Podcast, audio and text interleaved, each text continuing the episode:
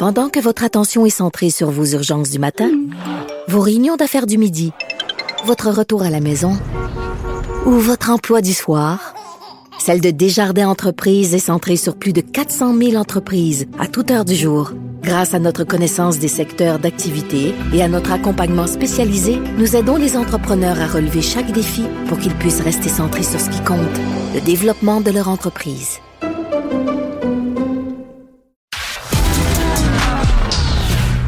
Culture aux affaires publiques. Vous écoutez Sophie Durocher. Cube Radio. Chaque année, au mois de mai, c'est le retour du Festival de Cannes, un festival qui a été marqué cette année par une cérémonie d'ouverture avec une intervention du président ukrainien Zelensky, un moment très émouvant.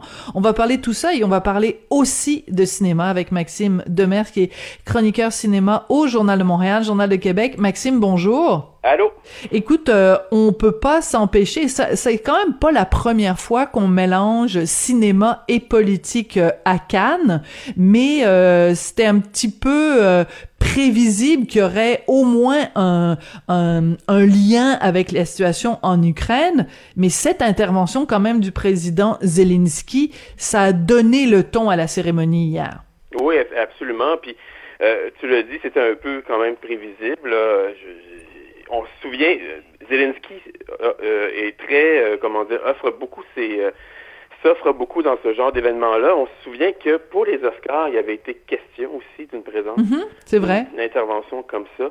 Euh, finalement, ça ne s'était pas fait, mais euh, mais dans le cas de Cannes, euh, il fallait s'y attendre. C'est une c'est un, un, festival qui a toujours été très politisé, qui s'est toujours impliqué dans différents. On, on, se souvient là, toutes les les fois où il invitait des, des réalisateurs irakiens, iraniens. Il y avait toujours il y a toujours eu une, ils ont toujours profité de cette tribune-là pour prendre position sur des conflits internationaux. Donc c'était prévisible. Cela dit, ça on, peut se demander des fois aussi si c'est pas aussi une façon de se donner bonne conscience.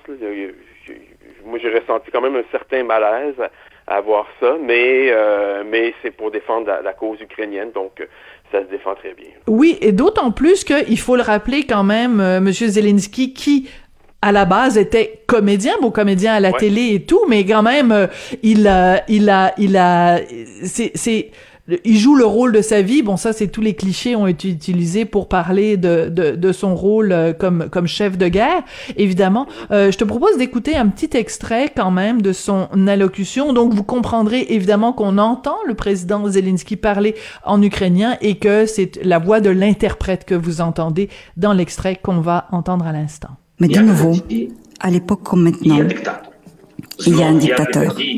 De nouveau, à l'époque comme maintenant, il y a une guerre pour la liberté.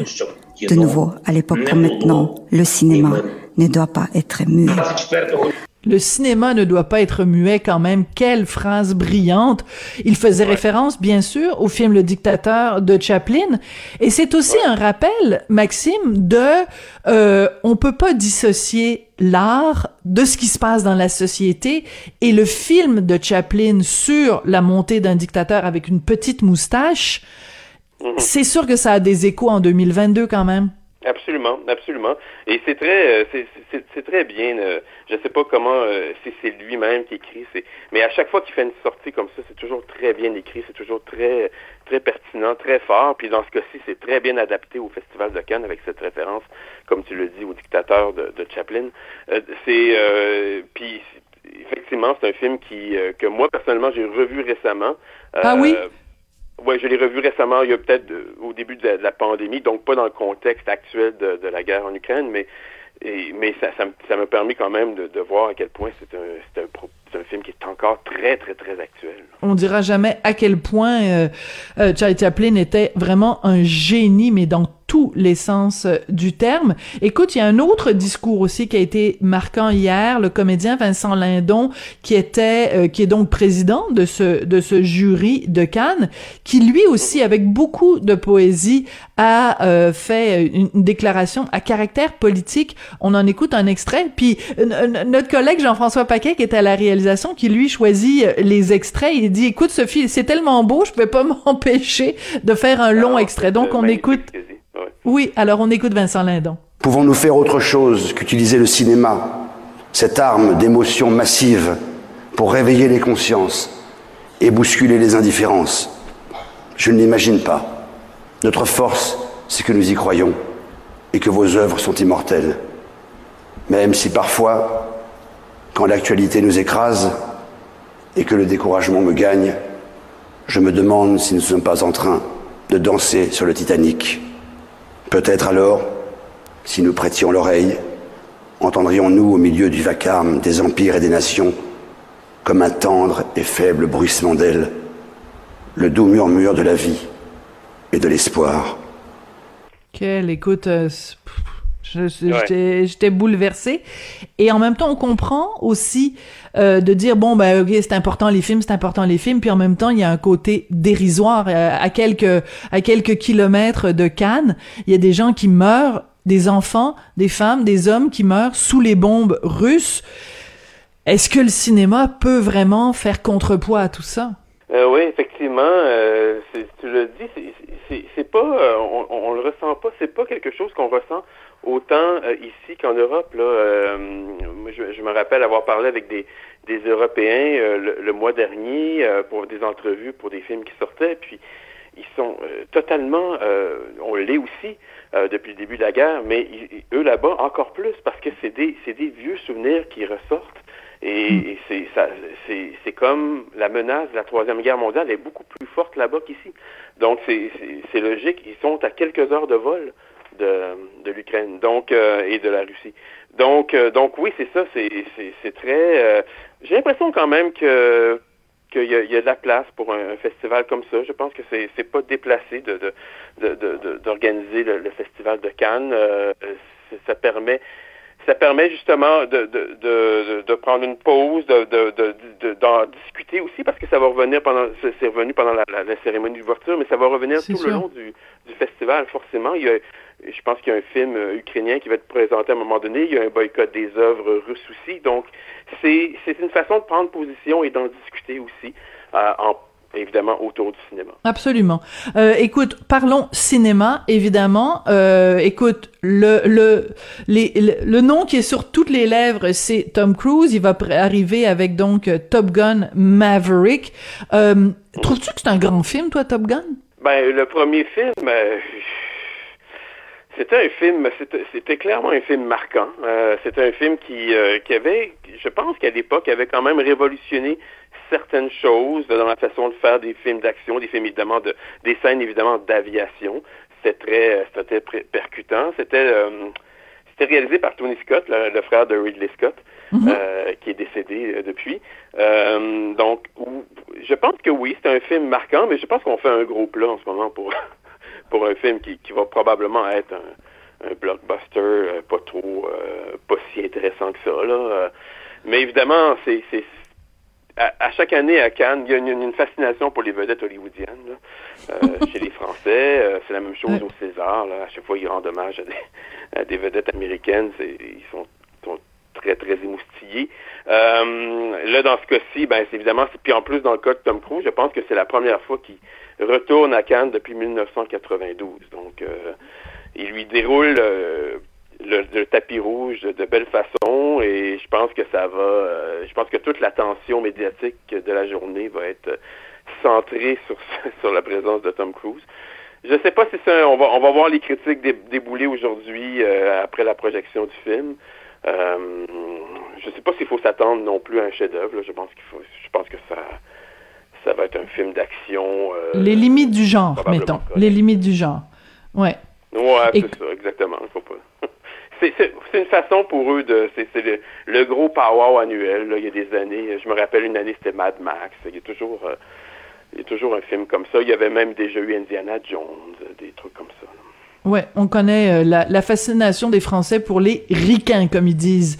Euh, écoute, euh, donc il y a un, la présence québécoise, pas trop. donc c'est pas une année qui va passer à l'histoire pour la présence québécoise. Là, c'est pas comme les belles années où il y avait des Dolan, où il y avait bon des des, des films.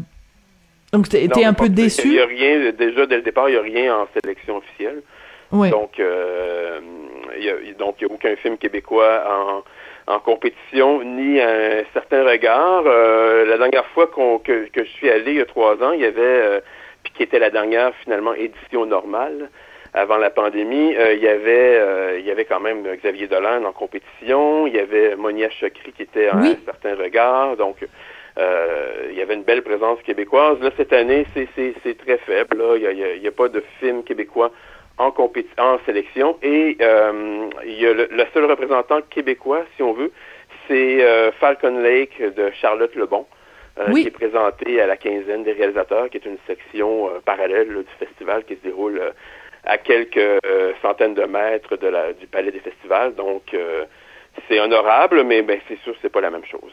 Oui, mais ça c'est intéressant quand même parce que Charlotte Lebon, euh, donc euh, euh, comédienne québécoise, elle a commencé en, France, elle faisait la météo à Canal+. Euh, après ça, bon, elle a joué dans plein de films, elle a joué dans des Astérix et tout ça, et et là on découvre finalement qu'elle peut aussi être être réalisatrice. Donc moi je suis très curieuse quand même de savoir ce que ça donne. Est-ce qu'elle est vraiment multitalentueuse? J'ai vraiment très hâte de savoir ce que ce que ça donne. Du côté canadien, pour parler comme ça, il y a quand même le film de David Cronenberg. Écoute, j'ai essayé de regarder la bande-annonce. J'ai même pas été capable de regarder la bande-annonce euh, au complet. Je sais pas si Richard te l'a raconté ou pas, mais euh, parce que c'est des, affaires de chirurgie de gens qui se font euh, comme implanter des trucs dans la face. Je suis pas capable de regarder ça. ouais, c'est ça, c'est exactement. C'est des c'est Viggo Mortensen joue un artiste qui qui met en scène finalement la, la métamorphose de ses organes dans des spectacles.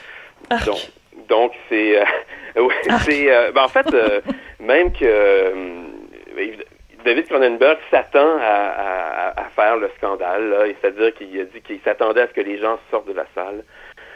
dans les, il dit que les, les, les 5-10 premières minutes du film, il s'attend à ce ait des gens qui quittent la salle. Il s'est même fait dire des gens qui avaient déjà vu le film que, que qui avaient voulu partir, qu'il y avait eu des malaises. Euh, à chaque, encore une fois, à chaque année à Cannes, il y a un film comme ça. L'année ben oui, Titan. Titan, ben oui, tout à fait. Euh, puis, ça a euh, déjà été d'ailleurs un film de Cronenberg, hein, Crash, avait fait le même effet il, y a une, il, y a 25 ans, je pense.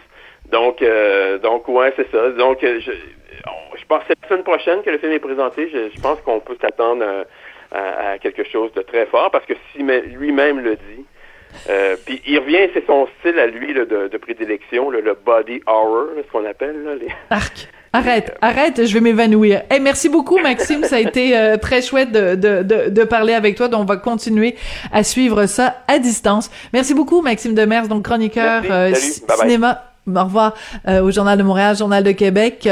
et c'est en évoquant ces chirurgies dégueulasses que se termine l'émission aujourd'hui.